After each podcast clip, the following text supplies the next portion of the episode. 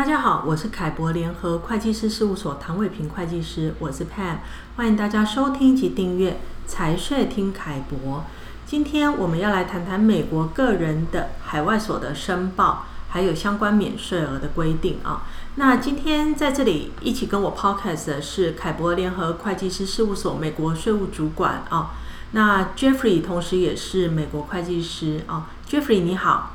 Pam 你好，各位听众大家好，我是 Jeffrey。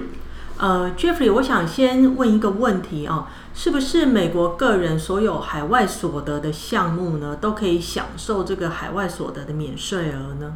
不是哦，海外所得免税额其实只有适用在薪资啊、专业服务费啊、佣金类的收入。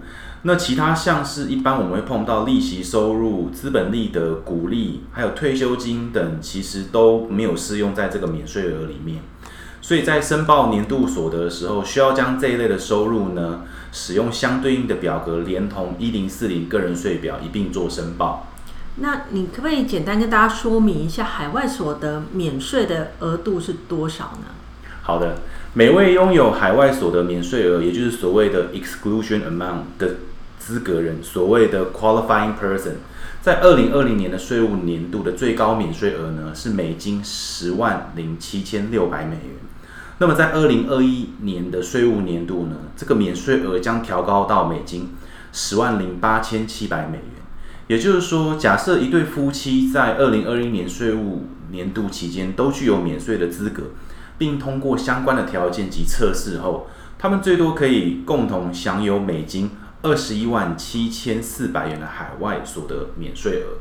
那你刚刚有提到说要符合相关的条件，还有通过测试哦，才能享受这个免税额。那这个条件跟测试是指什么呢？要享有这个海外所得免税额，就必须要同时符合下面这两个条件哦。第一个就是要有美国境外的纳税住所。第二个就是要通过所谓的真实居住测试，也就是所谓的 bona fide residence test，或是要符合居住天数测试，也就是所谓的 physical presence test。那么，所谓在美国境外的纳税住所条件，是指常态的工作营运地、受雇地点啊，或是被赋予责任的工作地点。假设这些都没有主要的营运地点或受雇地点的情况下呢，一般会以居住地点来作为。纳税住所的判定，再来呢，居住地必须要是非美国境外属地，以及实际居住天数天数呢，需要在过去连续十二个月内住满三百三十天，但不限定连续性的居住三百三十天哦。其实一般的情况下，各位可以先自我检视，在过去的一年内，在美国境外居住了几天，来作为一个初步的判定就可以了。哦，原来是这样啊。那另外，其实，在凯博观点的相关文章里面，也针对这一部分有嗯更详细的案例说明，可以让大家参考啊。那最后一个问题，我想也是听众朋友都很想知道的哦，就是如果呃一个美国个人他有了海外的所得却没有申报的话，他面临的罚则是什么呢？目前国税局针对未申报境外所得呢，并没有很明确的说明金额或百分比的条款例，因为每个人的境外所得情况可能都不尽相同。但依照我们过去凯博观点所发布过的文章来看呢，假设有境外资本利得但未申报的情况下，大部分都会与未申报肥爸肥咖以及海外金融资产有关系。